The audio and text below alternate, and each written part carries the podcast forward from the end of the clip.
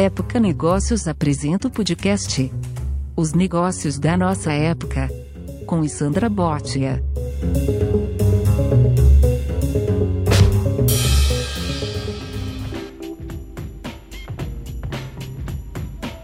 E a nossa conversa de hoje para os negócios da nossa época é com Maurício Haddad, presidente para América Latina da DSM.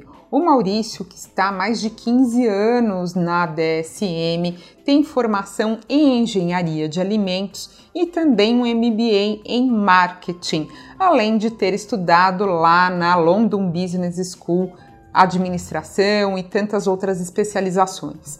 O Maurício contou para a gente o que faz a DSM, quais são as estratégias, as diretrizes, as linhas aí, o que, que eles têm apostado. A DSM é uma empresa super polivalente que atua aí na área de alimentos e suplementos dietéticos, cuidados pessoais, rações, dispositivos médicos, peças automotivas, tintas, componentes elétricos e eletrônicos proteção da vida, energia alternativa e materiais biológicos, ou seja, é um leque bastante vasto aí de atuação. E hoje a DSM e suas empresas associadas têm um faturamento líquido anual na casa de 10 bilhões de euros, com aproximadamente 25 mil funcionários.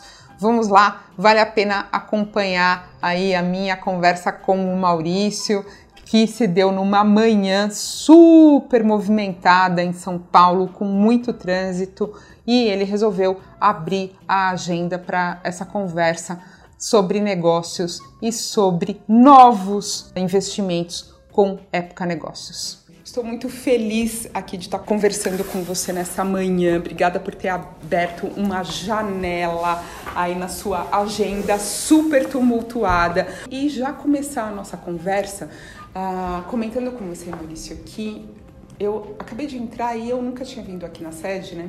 E eu vi ali uh, o slogan de vocês, né? Brighter Bright living, Science, Brighter, brighter Living. living. Right.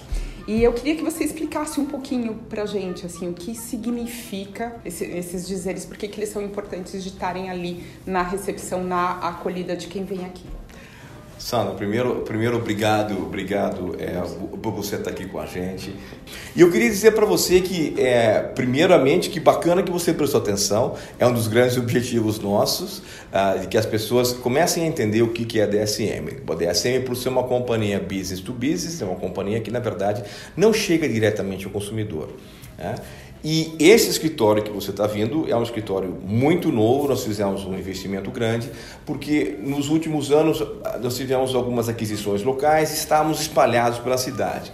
6 de agosto fizemos a inauguração oficial desse escritório, temos mais de 400 pessoas trabalhando aqui que é a regional para a América Latina e todo o nosso pessoal da, das atividades que a gente faz no Brasil. Aqui nessa Torre Sul, nós estamos na Torre, Torre Sul. Sul do Corporate uh, Towers, muito, muito, bonito o nome, o nome foi mudado, Corporate Towers São Paulo. Na frente do JK. Em frente ao JK em Guatemi. Então, para a uhum. gente é um motivo um, eh, realmente de orgulho ter mudado para cá. Uh, não foi só uma mudança física, eu, eu insisto nisso. Uh, normalmente eh, a gente vai, traz pessoas, algumas pessoas gostam, não gostam.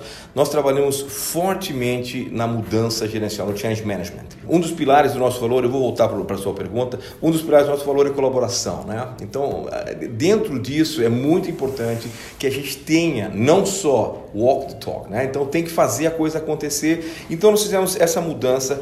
Para você ter ideia, essas pessoas estavam espalhadas, elas tinham um, um nível e um ambiente de trabalho muito variado por causa uhum. das aquisições, principalmente a aquisição local da Tortuga uhum. que nós fizemos. Porque a empresa levava a cultura da empresa de origem. Totalmente, uhum. né? E não só a cultura, mas também o espaço. O espaço. Né? Uhum. Então a gente veio mudando a cultura e aqui foi é, é, o grande ápice para nós para ter não só a cultura, mas também traduzida no local de trabalho, onde a colaboração é, ela é realmente fomentada. Então você vê, o escritório todo ele é facilitado para você ter uma comunicação intensa, são espaços abertos. Uhum. Eu sou uma exceção, essa sala que a gente está aqui é uma exceção, uhum. na verdade, porque a gente utiliza a sala também para reuniões. Tem várias salas de reuniões. reuniões mais sigilosas tem... que aí você, exato, você exato. precisa mas... dessa privacidade. Exatamente. Assim. A gente tem phone booth, muito phone booth para as pessoas que têm que fazer ligação às vezes que são confidenciais. Uhum. várias salas de reunião, espaço aberto. A gente criou também um lugar para, é, não sei o termo correto, mas é para quando a, a mãe está amamentando, né, ela vem para o trabalho, para ah, ter um lugar para ela fazer sim, esse armazenamento, então um lugar tranquilo. Uhum. Nós temos a psicóloga, nós temos o médico aqui. É, nós fizemos um, um agreement com a Gym Pass, então todo mundo tem acesso a diferentes lugares para fazer a ginástica. Você não tem que vir num, num lugar fazer ginástica, mas Bright Science, Bright and Living. Então a gente tá, você está vivendo Bright, você vê que é muito bright aqui, uhum. a gente uhum. tem uh, é essa iluminação, é, é, é, tem uhum. muita luz, né? O que nós fazemos está baseado na ciência, né? mas na verdade a ciência em si se você não puder ter um impacto na vida das pessoas, a ciência vai, ela vai ficar confinada num lugar, num laboratório. Então a gente traduz essa ciência, tudo que a gente faz de inovação está relacionado para fazer com que a vida das pessoas seja, seja uma vida melhor. melhor. Ah, esse, esse é o fundamento do esse Bright é Science, uhum. Brighter Living. Uhum. Então a gente quer fazer com que não somente é, a gente gere negócio, mas a gente quer gerar negócio que esteja atrelado ao mundo melhor. Entendi. A gente recentemente é, reviu a nossa estratégia é, e a estratégia a gente decidiu não traduzir justamente para ter a, a, mesma, a mesma, o mesmo entendimento da forma global. E o que, que é a estratégia? É uma estratégia purpose-led, performance-driven. Então a gente realmente acredita que é possível você fazer do well and do good os nossos negócios, e aqui. É... De ser um protagonista mesmo na resolução de problemas da sociedade. O, Aquilo, o Maurício, deixa eu contar para os nossos ouvintes também, ele é aluno do programa CEO Legacy da Fundação Dom Cabral, que eu tive o prazer de acompanhar, tem uma reportagem na época Negócios. Lá, já que ele é aluno, com certeza eu acompanhei lá uh, as aulas e vi que ele é um aluno engajado também nesse, uh, nessa busca, né, né, no propósito, nessa busca de propósito que está aí estampada na estratégia. É isso? Exa exatamente. Hum. Eu, eu relacionado ao CEO Legacy, é, eu me senti muito em casa. Primeiro honrado de ser convidado, né, que é um programa, pra uma iniciativa, né, é uma uhum. iniciativa na verdade, uhum. em que a gente tem como propósito realmente entender o que, que é o legado, como é que você faz as coisas acontecerem. E eu tenho o privilégio de trabalhar numa corporação em que isso é integral dentro da nossa estratégia. É, não é só, a gente não pode conversar somente sobre o legado, somente o propósito, sem você ter a importância de performar no negócio. Uhum. Mas a nossa cultura e a nossa empresa não trabalha somente para os shareholders. Uhum. Nós trabalhamos para os stakeholders, para as pessoas que realmente fazem parte do nosso meio, a sociedade, os nossos clientes principalmente, logicamente os shareholders, mas a sociedade civil como um todo. Então esse é o nosso, esse é o nosso engajamento. Entendo, uh, Maurício, mas você presidente assim de uma empresa uh, tão importante e complexa como a DSM, assim, não é como que você faz para equilibrar esses interesses? assim, ter né, realmente ali o DRE, um olho no DRE e um olho né, nesse, no propósito, nos interesses aí dos stakeholders. Na verdade, a, a história, a história toda a, que a gente traduziu nessa última revisão estratégica, ela não começou ontem, ela começou há 10 anos atrás, até mais 12 anos atrás, com a vinda do nosso CEO, que até hoje é o nosso CEO há 12 anos, o Sr. Feck Sibirman. E ele tem essa convicção dessa importância e da possibilidade de você fazer negócio e fazer alguma coisa que é boa para o mundo harmonizar esses interesses. Exatamente. Que não são excludentes, são complementares. Se você pega 10 anos atrás e você fosse qualquer empresa multinacional, inclusive nacional, que uma empresa de capital aberto, que fosse conversar com os inversionistas, os, os investidores, os investidores, o meu português às vezes fica, todo, fica tosco, os investidores, e você falasse assim, olha, nós estamos fazendo alguma coisa de, de social responsibility, etc. Os investidores falam assim, ah, bacana e tal, e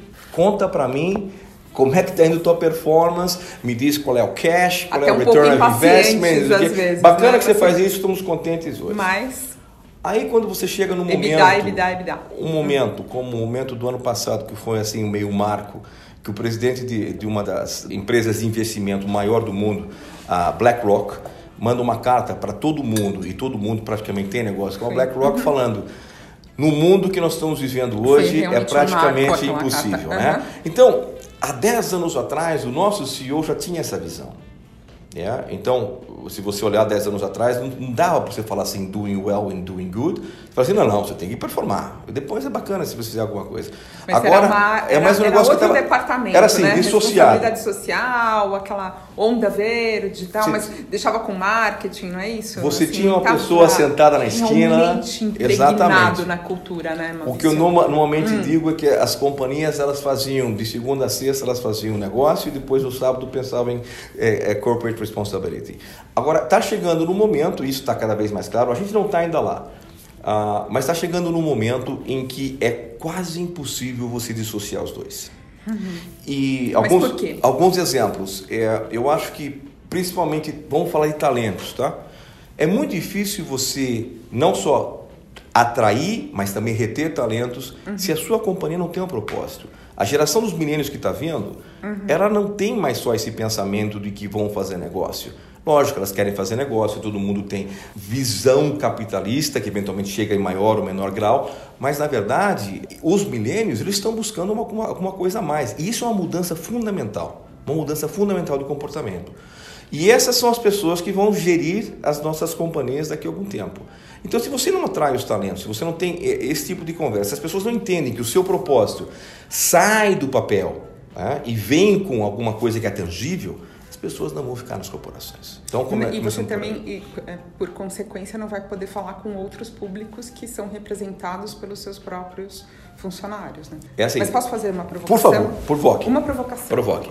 Assim, Uh, conversando outro dia com o André Street, uhum. que abriu capital agora, na, na fundadora da Stone, uhum. ele me disse que né, tem uma, um discurso, uma intenção das empresas de realmente de contratar e de reter os talentos. E que ele não gostava muito desse verbo, né? uhum. né? Ele tem 30, 34. 34 anos, ele falou assim, não, não, Sandra, as pessoas, nas presidências, as pessoas falam reter os talentos, a gente não tem que reter ninguém. Uhum. Assim, tem que deixar para o mundo e tem que encantar os talentos. Aí a minha pergunta para você, o que, que você faz para encantar os talentos aqui da DSM? É, eu, eu acho, a terminologia pode variar para a direita e para a esquerda. Eu, eu gosto muito do termo encantar, porque na verdade é, reter soa muito com atrelar na, na minha geração, que você atrela as pessoas com é, fatores é, financeiros, né? Então eu acho que cantar é muito melhor. É uma provocação. Não, eu acho, eu acho hum. ótimo você, você, você, usar esse termo. Aliás, eu gostei mais, vou continuar usando esse termo. Gostei muito do encantar. Hum. Se você tiver a oportunidade, até eu gostaria que você o fizesse e conversar com os nossos trainees. Tá? A gente tem um programa de trainees que está rodando há cinco anos, pioneiros. Nós começamos aqui no Brasil, estamos exportando isso para o resto do mundo, em que você conversa para eles assim: por que, que você fica na DSM? O que, que a DSM tem de interessante? A parte interessante é que a gente faz negócio, mas os negócios que são feitos, eles são encantadores do ponto de vista que eles são sustentáveis, estão têm um olho sempre na sustentabilidade. Tá? Então, deixa eu aterrizar um pouco, porque a gente fala, fala de sustentabilidade. Então, por exemplo, a nossa companhia é uma companhia que trabalha na nutrição e nós temos uma parte, um terço, um terço do nosso negócio é, são materiais especiais. Materiais especiais ah, do ponto de vista plástico, por exemplo, plásticos especiais. Então, é, um exemplo que eu gosto sempre de dar, a gente podia, não podia falar anteriormente quem era a companhia, hoje a gente já pode falar. A Apple nos pediu uma vez para desenvolver um plástico especial, porque esse cabo branco, Uhum. Né, dos carregadores dos telefones da Apple, que todo mundo usa e todo mundo usa bastante, usa, usa bastante, né? Esses cabos têm uma vida muito curta, tá? Muito curta. Quando a vida acaba, o que acontece? Eles são incinerados. Quando eles são incinerados, normalmente o plástico gases. produz gases, e esses gases são carcinogênicos. Então eles pediram, DSM, vocês por acaso poderiam desenvolver um plástico para mim que quando incinerado não traz, não traz gases carcinogênicos? Então esse é um exemplo. E vocês desenvolveram? Desenvolvemos esse existem, plástico. Eles já estão sendo comercializados. Todo, todos os cabos brancos, todos os carregadores que você usa nos telefones. Desde quando? Isso faz 3, 4 anos que a gente faz isso mundialmente. Que bacana. Tá? Então esse esse é um exemplo. O outro exemplo que está muito mais perto da gente aqui. Ah, nós sabemos que. Então é, posso ficar tranquila aqui os cabos que eu uso hoje? Tranquilamente. Eles têm vida curta, mas isso é uma, assim. outra estratégia que eu não quero entrar. Mas você pode ficar tranquila que quando eles são incinerados, incinerados eles, eles, não, não vão causar nenhuma, tipo nenhum dano para a saúde, saúde, humana. humana. Tá? Outro exemplo, que nós somos, aqui principalmente na América Latina, nós somos uma companhia que é muito mais voltada para a parte de nutrição. Nós temos uma pequena parte, uma parte bem pequena da parte de materiais. Então nós sabemos que nos nossos países, vamos, vamos aterrizar para a América Latina, existe um problema seríssimo de desnutrição. Então, uma das maneiras de atacar a desnutrição, principalmente quando você vai para os lugares mais distantes, para os lugares onde você tem uma desnutrição que é altíssima, você precisa atacar de alguma maneira. Uma possibilidade é você fazer uma fortificação do alimento no momento que ele vai ser consumido. Como é que você faz isso? Porque as pessoas as crianças, principalmente, elas têm, vão à escola. Na escola é o único lugar, e muitas crianças que têm, principalmente população, populações indígenas aqui na América Latina, vão à escola porque é um lugar onde eles têm alimento. Uhum. Só que esse alimento, ele não pode a merenda, só. Né? Às vezes a é merenda, único... a famosa merenda. Mas uhum. a merenda, em a geral, ela não entrega a nutrição completa. Principalmente o que falta são os micronutrientes. Palavra complicada mas muito fácil para entender. São vitaminas e minerais. Uhum. O que acontece? Então você vai ter anemia. Os ossos mais fracos. Então você vai ter problemas ósseos, você tem problema, inclusive quando é clínica, você não tem vitamina A, você tem cegueira noturna, que é muito baixo o índice, mas o mais importante que está comprovado. Só pelo fato de existir já é. Quando isolador. você não tem esses micronutrientes, você tem uma coisa que é chamada stunting. Não tem uma tradução ainda em português, mas o que acontece? Nos primeiros mil dias do desenvolvimento da, da criança, se ela não tem a quantidade de micronutrientes suficiente, ela vai crescer menos e o desenvolvimento cerebral cognitivo é menor. Uhum. O que acontece? Você tem uma população que é muito menos eficiente do ponto de vista intelectual, que vai produzir menos. Então tem um impacto muito grande.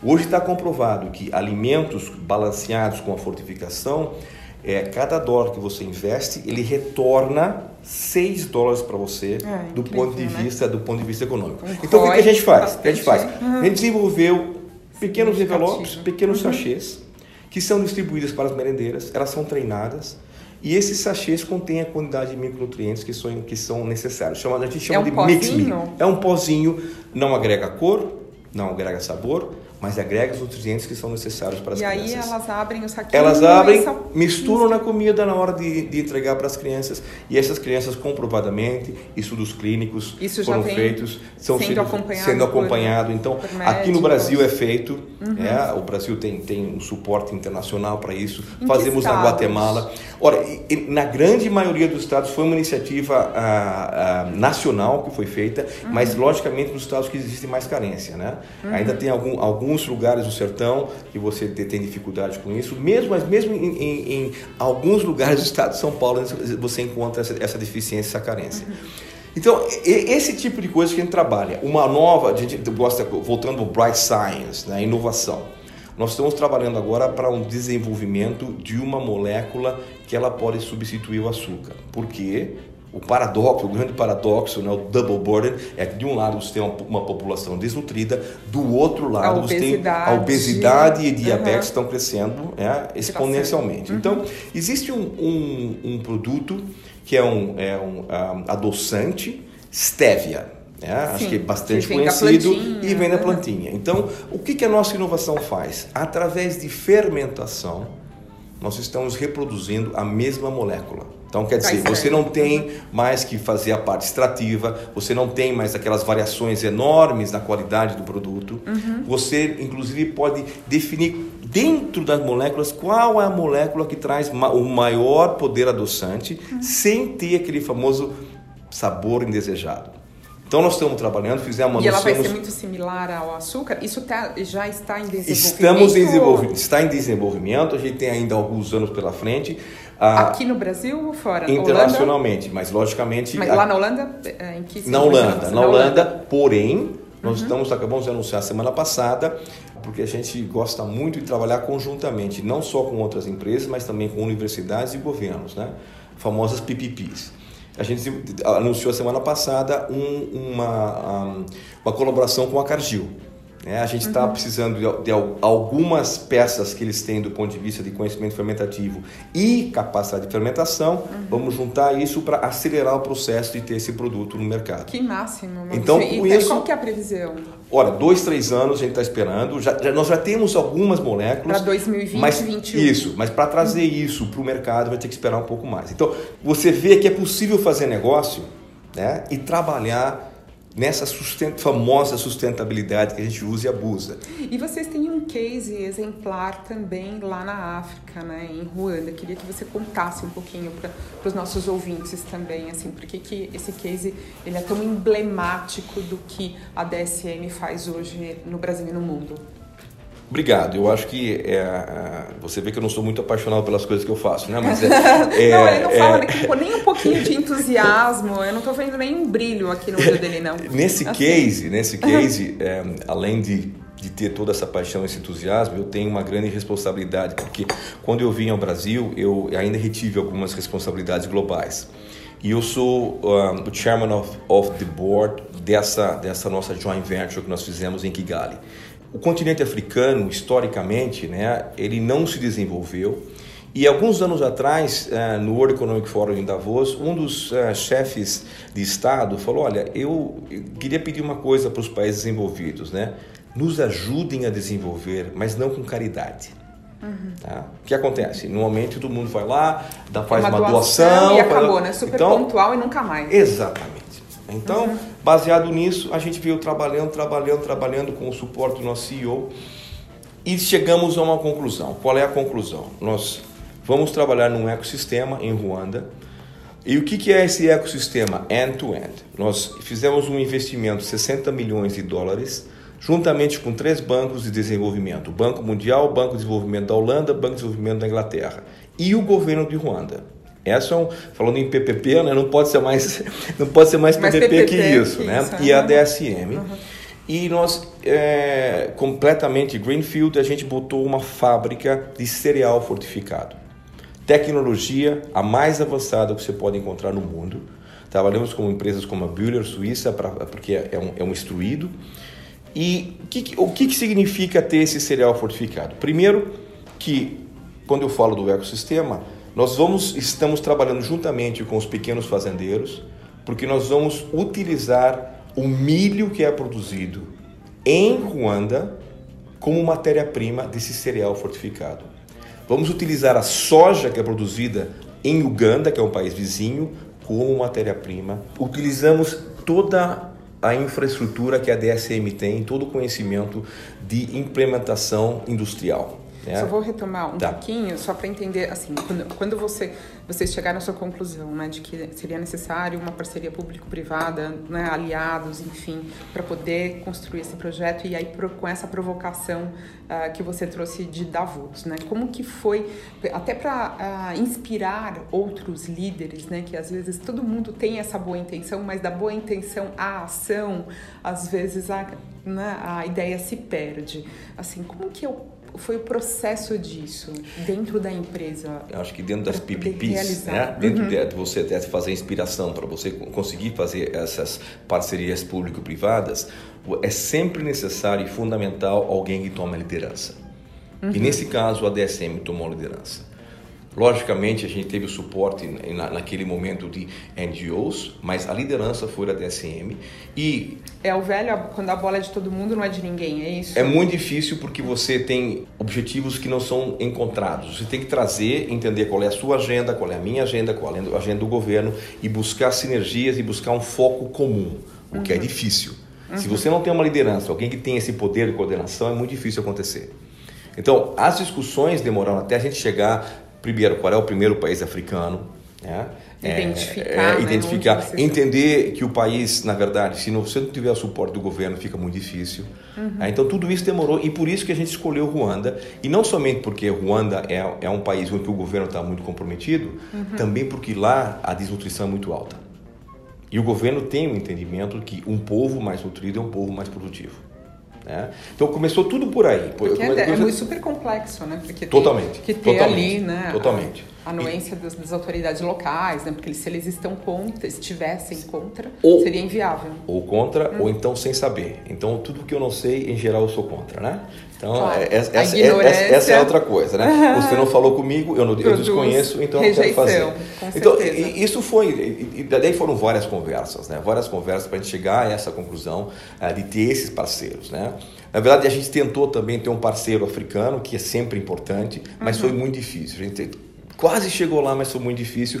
Então você chega no momento que você fala, ou eu vou para frente, ou então eu vou ter que esperar mais cinco anos até eu conseguir o parceiro. Nós decidimos, vamos fazer com esses parceiros que nós temos, que já era complexo, continua sendo.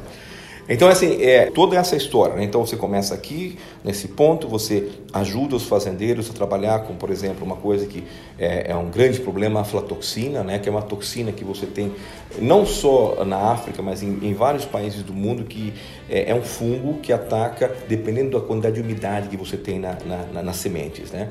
E é um fungo que realmente, ele, ele para os humanos, dependendo da, da, quantidade que você tem ele dessa tem toxina, dessa toxina, leva à morte. Né? Então, é, é muito restrito, porque a gente está falando de cereais, e esses cereais fortificados, é, o que a gente traduziria aqui no Brasil como papinha fortificada, são para crianças, né, nos primeiros mil dias, e para mulheres grávidas. Nossa, que responsabilidade. Então, uma super responsabilidade, você sabe que você não pode entregar um produto. Por isso que tem que ser tecnologia de ponta. De novo, Bright Science, Bright and Living. Uhum. Então, é, o que, que a gente faz? Então, primeiro, a gente garantiza os, os, fazendeiros que nós vamos comprar, eles saem das, mão, das mãos dos traders, uhum, né? Uhum. Então eles já têm essa certeza e damos tecnologia. Isso a gente faz com outros parceiros, outras NGOs como World Vision, que é uma das maiores eh, NGOs do mundo, fazemos junto com eles, né? Daí tem a fábrica em si, né? A fábrica em si, nós treinamos mais de 100 pessoas na Europa, uhum. porque a fábrica é gerenciada por ruandeses. Né? Nós temos 300 pessoas na fábrica que nesse momento estão fazendo com que isso aconteça lá. Treinamos o pessoal na na, na, no, laboratório para fazer análise de aflatoxina, análise dos micronutrientes, as vitaminas e minerais. Então o produto é de... E hoje isso beneficia quantas pessoas? Então, nós, qual o impacto lá? Nós estamos falando que o impacto é mais ou menos ao, ao redor de 3 milhões de pessoas. Uhum. É um negócio enorme para uma, uma empresa só, porque não é só Ruanda, são os países vizinhos também. E um dos nossos grandes, hoje, clientes é o Programa Mundial da Alimentação. Uhum. Então, eles, ao invés de importar material, porque eles trabalham, o Programa Mundial da Alimentação trabalha muito em emergências, uhum. né? campos de refugiados, esse tipo de atividades. Então, eles têm localmente o produto que é produzido exatamente local for local, uhum. que a gente está fomentando uma melhora na economia do país e eles usam esse produto para a região africana. Então, por exemplo, Sudão do Sul, onde tem uma população extremamente em dificuldade, com os campos de refugiados, esse produto é, é um produto cereal fortificado, mas também que vai para diferentes idades. Né? Ele tem um perfil nutricional adequado para diferentes idades. E na verdade nesses campos eles não têm o que não têm o que comer. Né? Então isso para eles é a alimentação deles. Né? Agora Maurício, eu te ouvindo assim, quer dizer, tem uma vibração e assim, claro, um, um grande orgulho né, obviamente, é, desse programa e de tudo que você está fazendo. Você está aí com quantos anos de carreira? É, eu realmente não gosto de falar sobre isso. Se não revela a idade. Não, não, eu, eu, eu, dentro da DSM, porque eu considero DSM e, e Roche, né? Porque eu trabalhei na Roche Vitaminas nessa área, 30 anos. 30 anos. 15 de, de Roche, 15 de, 15 de. Então, queria que você contasse aqui para nossa audiência, assim, como, como se manter motivado né, depois de três décadas é, de carreira, né? Quando muita gente fica, às vezes tem muito menos que isso e já está pensando na aposentadoria, né? Tá pensando como que vai ficar lá no Caribe de, de barriga para cima. E me parece assim que você está muito longe disso, assim, com muita vontade de realizar muitas coisas e também como que a sua própria cabeça como executivo e líder também deve ter mudado ao longo desses anos assim da, da percepção do seu papel como líder? Desde o começo e eu não dissocio carreira de vida né? Acho que para mim as duas são muito ligadas é, inclusive, eu sou completamente contra, muitas pessoas me criticam, entre essa história das pessoas falarem equilíbrio, vida e trabalho, né? Ah, tá. Work, sou completamente, balance, sou completamente, sou completamente assim, contra, porque se você fala assim, work-life balance, dá a impressão que quando você trabalha, você não está vivendo. Isso para mim é completamente contraditório. Mas eu volto, eu, a minha formação, eu sou engenheiro de alimentos, né? E Lá atrás eu não tinha ideia que é, as coisas que eu poderia fazer que estão relacionadas à nutrição, principalmente humana e animal, porque a nutrição animal é uma parte, né? Uhum. Você nutre bem os animais, que eles vão ser é, nutrientes e fontes de proteína para os humanos. Eu não, não podia imaginar que é, eu ia ter esse benefício, esse privilégio de trabalhar num espaço em que eu posso fazer alguma coisa para a população, em que eu posso fazer um pouco melhor em trazer nutrição para as pessoas e isso ao mesmo tempo ser um negócio. Não imaginava. Gostava muito da parte da alimentação, a tecnologia, achava bacana, mas com o passar do tempo, e é por isso que eu tenho 30 anos nessa corporação, que apesar de ter trocado de bandeira, continua fazendo as coisas muito similares do que eu fazia antes e com muito mais clareza para mim do ponto de vista propósito. Uhum. É. Porque tem essa moda agora também de falar, ah, não, você não pode ficar muito tempo na empresa. Totalmente, lá, tá, totalmente. Assim. E, e, e, essa experiência, sou... né, como ficar dentro da própria empresa, né, e que te, ah, imagino que te traga repertório e lucidez sobre todos os processos e, né, ao longo de todos esses anos e continuar motivado. É, o, a, acho que assim, é, é, é um privilégio e, e, a razão pela qual eu estou aqui, acho que são duas. A primeira, e é simples, é fazer o que você gosta, né? Uhum. Eu, eu continuo acordando pela manhã e, apesar do trânsito, dirijo muito feliz e totalmente. Você não levanta, pula é, da cama. Totalmente energético, né? E as pessoas que trabalham nessa, na, na corporação sabem, né? muito motivado, né? Essa, acho, acho, que é isso, isso, isso é uma coisa assim que é, é realmente um privilégio. Não me entenda mal, tem muito problema, tem um monte de dias que aí que eu não estou de bom humor e tal, mas em geral tô, a balança vai muito mais para o lado bacana.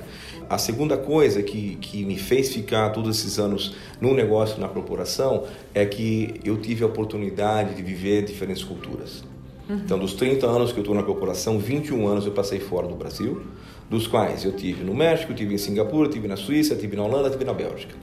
Então, isso para mim também foi, é, é, um, é, uma motivação de vida em que é, o negócio era parecido, o benefício e o propósito parecido, só que com as nuances das diferentes culturas. Né? Uhum. E isso me dá uma energia tremenda para poder aprender mais como é que esse mundo, que é um pouco maior do que o nosso querido Brasil, funciona.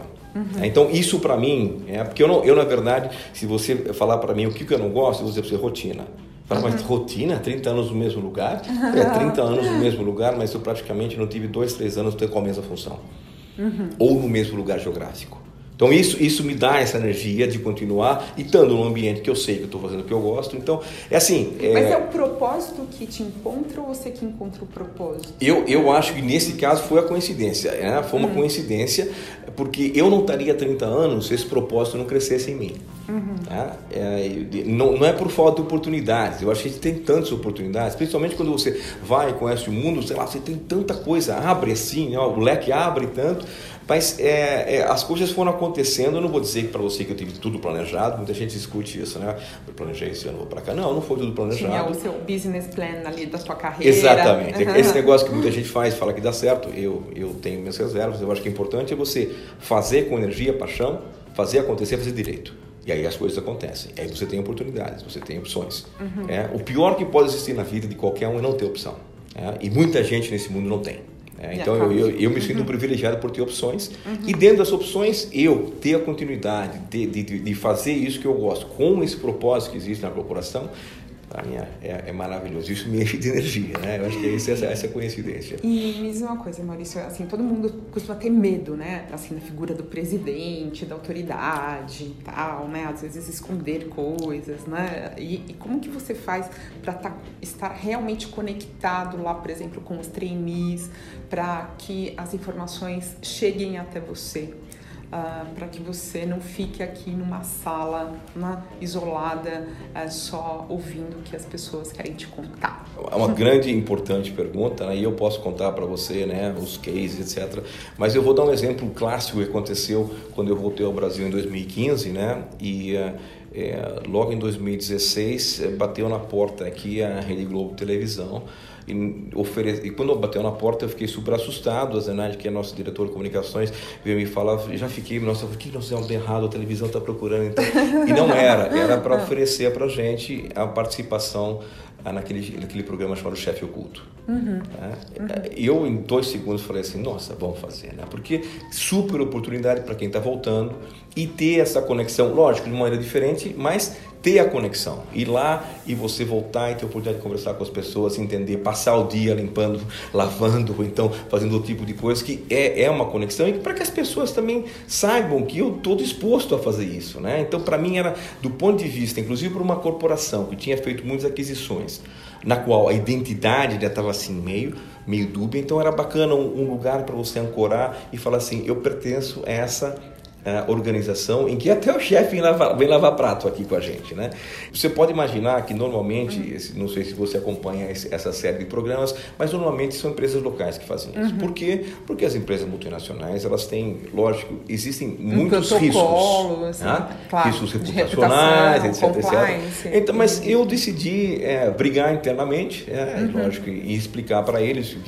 E a gente acabou fazendo, topamos e fomos fazer. Mas por que, que você achou tão importante fazer A minha grande grande motivação era, eram duas coisas. Volto a dizer para você. A primeira era para que é, a gente criasse a identidade da DSM na América Latina como um todo. Então tem o pessoal, ah, eu vim da Tortuga, eu vim da Fortitec, eu vim de lá, e a gente faz o projeto de integração, termina o projeto, mas é verdade, culturalmente é coisa diferente. Então eu acho que isso seria um boost, as pessoas iam se sentir orgulhosas em pertencer a uma organização. Uma essa é uma coisa. E a outra assim, coisa é, isso, é, isso, é, vai diretamente à tua pergunta. Como é que eu me aproximo das pessoas? Como é que as pessoas me veem? Como é que a parte, uma das partes mais fundamentais do nosso negócio, nós estamos no negócio de serviço, que é Criar produção, produção, uhum. né, que normalmente as empresas não dão muita atenção, uhum. é o pessoal de marketing, o pessoal de vendas que ganha os prêmios e tal, a produção está lá produzindo, né? Como é que eu poderia me conectar e entender um pouco mais de uma maneira, é, tem um programa, mas eu na verdade utilizei isso para o nosso benefício aqui. Eu tive reuniões com os nossos, nossos gerentes de produção, gerentes de fábrica, depois do, do, do, da, do evento do programa, com as coisas que eu aprendi. E eu tive a oportunidade realmente, porque normalmente quando você vai fazer uma visita com o presidente, todo mundo pinta a casa, né? Põe o tapete assim, e tal, você vai, visita, eles te levam para o lugar e tal. E aí eu tive a oportunidade de passar um dia todo com uma pessoa que trabalha no chão de fábrica e que ela me contou o que acontece. Não tem coisa mais bonita e oportunidade única para mim que estava regressando, inclusive para eu reentender o que está acontecendo no meu país. Uhum. Então, esse é um exemplo, mas a, lógico que a gente faz muito mais que isso.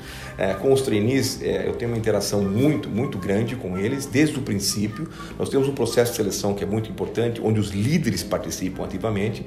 Eu participo ativamente numa conversa com eles, uhum. na última, no último round, e eu tenho uh, almoço com eles a cada, sei lá, três meses, dois meses, para sentir como é calibrar um pouco. Porque é assim, né? E como é que eu vou usar? É, não é, é, é A gente tem que encantar os treinos, né? É, mas e qual foi a última coisa que você descobriu que uh, recentemente que mais te surpreendeu sobre. Recentemente, ontem. Ontem a, a gente, nós tivemos com a nossa, a nossa CFO aqui e a gente sempre faz um bate-bola, realmente um bate-bola, uma conversa informal com os nossos líderes externos, os líderes globais e os nossos talentos.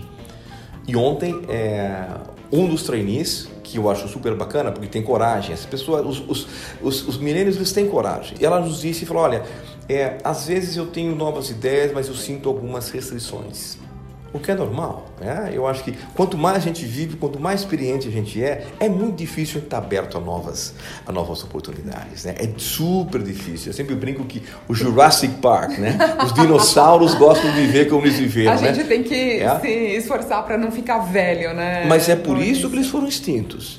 Então eu, se, eu sempre digo Boa. isso. Eu sempre digo isso. Então, na verdade, eu aprendi isso e naquele mesmo momento, né?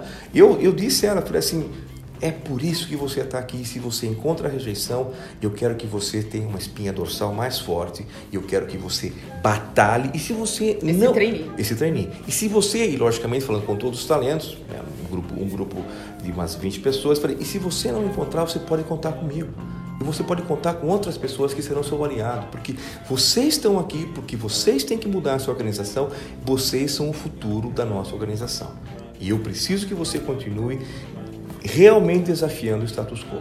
Porque a gente, a gente só vai ter o que a gente teve se a gente continuar fazendo o que a gente está fazendo, não vai para lugar nenhum. Tem que mudar. Bom hoje, amanhã mais ou menos. Então você acolhe os rebeldes. Eu acolho novas ideias. Eu acolho ideias disruptivas. Eu acolho, logicamente, com medida, né? Logicamente, porque você não vai sair correndo qualquer ideia, você faz o que Mas se você não acolher isso, para que você traz trainee? Então não traga, continua com as pessoas, vai fazendo a mesma coisa e você vai morrendo lentamente como os dinossauros. Bom, eu tô vendo o avançado da hora, conversa boa sempre passa muito rápido. Queria super agradecer aqui ao Maurício por essa conversa ótima que nós tivemos. Queria pedir um segundo tempo, né? Porque eu acho que vai ficar muita gente vai ficar com vontade de te ouvir mais. E para arrematar é, a, a, conversa aqui, respeitando é, o seu tempo, é, Maurício, eu queria que você desse algumas dicas muito rápidas, assim, de seus livros, ou livro, música favoritos, assim, o que que uh, líderes que te inspiram, assim, o que que você uh, faz para se cultivar, hum. assim, hum. Uh, fora, dentro do trabalho, que é tudo junto, misturado. É, não, bacana, vou começar pelo junto misturado, porque realmente é assim, minha, minha vida de cigano, é, eu tenho a minha família como, eu digo meu hobby, eu sou estranho, mas é a minha família que hoje ficou meio cigana, porque eu tenho dois filhos, um, um tá na, em Bruxelas, o outro tá aqui, mas de repente ele vai embora também, então é... é Eles são é, estudantes? Assim, se formaram, né, e uhum. os dois estão trabalhando agora. É, se formaram em quê? Os dois fizeram um negócio, negócio internacional. Olha só, então, seguindo os seus passos. É, eu não sei, porque eu sou engenheiro, né? Mas eles quiseram fazer negócio, eu falei, a vida de vocês, vocês têm que decidir. Agora estão tentando ver para onde correr a carruagem, né? Estão trabalhando em, em consultoria, que eu acho uma, uma ótima escola, né? Continuo aprendendo. Difícil, né? É, com certeza. E assim, eu, eu acho que é, líderes, né? Essa pergunta você sempre faz. Eu tenho, tenho é, assim, dois líderes. Primeiro, meu pai. Meu pai é um grande líder para mim. Uhum. Eu me inspiro muito nele. Eu acho que ele foi um batalhador e, e eu sou o que eu sou por causa dele. Né? Eu acho que ele é uma pessoa que eu me inspiro muito. E... Ele que te ensinou a não ter esse salto alto, porque você é um líder assim, vai lá, né? Assim, se mistura com né, o chão de fábrica, conversa com todo mundo. Assim, não tem, não me parece, eu não estou sentindo aqui, né? Embora você seja o presidente, né? Uhum. Que tem os presidentes que já colocam uma super não, distância, não, né? Tem muito não. mais formalidade, né? Assim. E você tem outro estilo, né? Não, eu assim, para hum. mim, formalidade e complexidade só gera um custo, é tudo complicado. Eu sou uma pessoa simples e quero continuar sendo simples. E ele teve muito a ver com isso, minha mãe também, né? Eu acho que os, os dois, né? Os dois tiveram, tiveram um papel muito importante nessa formação de valores, né? E uhum. acho que a gente leva para o resto da vida, né? Uhum. É, e, e, tem uma outra, um, um, outro líder que eu, que eu admiro muito, porque é você fazer acontecer as coisas de uma maneira diferente, sem força, é, para mim, liderança é fazer com que os outros sonhem seu sonho. Né? Eu acho Gandhi uma pessoa maravilhosa, né? Uhum. É totalmente disruptivo. Jamais alguém poderia esperar que esse tipo de liderança pudesse acontecer. E, e ele que fez, desafiou o status quo. Totalmente. Né? E ele fez o que ele com fez de uma maneira maravilhosa. Né? Uhum. Existem grandes líderes que fizeram também mudar, mudaram a história, mas de uma maneira que a gente tem até vergonha de contar. É, e ele conseguiu fazer isso, né? Uhum. Fazer com que as pessoas sonhem o seu sonho, que é um negócio muito difícil de fazer, né? E eu acho que é, é transparência para mim é fundamental. É, what you see what you get, como dizem os nossos amigos aí fora do que você vê, o que você é. é não dá para não dá para evitar isso. E você como aluno do Legacy, né, a gente está aqui também na presença da diretora de comunicação, né, de relações institucionais da DSM, que é a Zenaide Guerra. Ah, como que a Zenaide vai lembrar de você, Maurício? Pergunta para ela, pergunta para ela. Legacy, legacy, assim, como que você quer ser lembrado? Assim, é, por... uh, pelos trainees, por quem trabalhou uh, aqui uh, ah, eu, eu, você. Eu vendo um quadro que eu não tinha reparado aqui na parede, Goodbye Maurício, o que, que é aquele quadro é, do é, moinho holandês, é, assim, explica esse, pra isso gente. Foi, isso foi, esse quadro foi quando é, a minha despedida, quando eu saí da, da Suíça, onde eu fiquei quase 10 anos, Cheio de né? assinaturas, é. assim, posso dar uma olhada claro lá no que está escrito? Claro que pode. Assim, vai contando um pouquinho. Não, essa, essa história de eu fiquei muito tempo lá e eu saí, eu saí da, da, da Suíça e fui para Holanda, né? Para casa matriz. É, e aí fizeram um, um, grande evento, né? Um grande evento de despedida, me fizeram é, a, até tocar o, o, como é que chama lá, a corneta suíça e tudo aquilo que tem direito. E esse quadro eu, eu tenho muita recordação. E, e, logicamente você pode imaginar, eu tinha uma, uma posição uh, que acabou sendo uma posição de liderança global na, na Suíça, né? E um brasileiro dentro de uma empresa que era suíça e virou holandesa, né? e eu sempre carreguei minha bandeira brasileira para tudo quanto é lugar. Né? Então, esse quadro fizeram, e eu acho que transmite muita coisa, né? principalmente, é, falando em legado, o que eu gostaria de deixar lá fora é, é um pouco de que brasileiro também faz acontecer. Uhum. Então, assim, é, tem uma camiseta que me deram lá, assim, que, que diz assim, Brazilians are better. é, eu acho que assim, né, a gente tem, infelizmente, tem esse estereotipo muito forte fora do país, né? É, as coisas que acontecem e com os últimos escândalos e tal. Mas eu acho que, por outro lado, o brasileiro tem muito a agregar para o mundo. Uhum. Né? Então, do ponto de vista lá fora, esse, esse seria o, o legado. Acho que já, esse quadro já por acaso responde à pergunta, né, de como ele é lembrado, né, já e, e aqui e aqui no Brasil, nossa, para mim assim, eu sempre digo, é um privilégio você ter a possibilidade de voltar para o seu país de origem e retribuir um pouco, né? Eu acho que essa, se eu, se eu puder, se eu pudesse falar de legado dentro da corporação, é, é realmente retribuição, é, aquilo que eu aprendi, trazer um pouco para cá e fazer com que o Brasil e a América Latina sejam entendidos com muito respeito. Eu acho que isso para mim seria muito importante. Bacana, Maurício. Muitíssimo obrigada mais uma Prazer. vez. Adorei conversar com você. Prazer é meu. E vamos aí para esse segundo tempo, quando para 2019 tem mais. Quando você quiser, assim. estamos à sua disposição. Prazer. Muito obrigado. obrigada, obrigada. Até a próxima. Legal.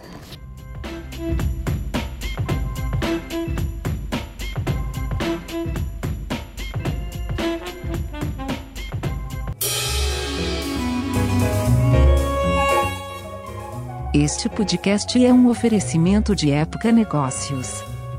Inspiração para inovar.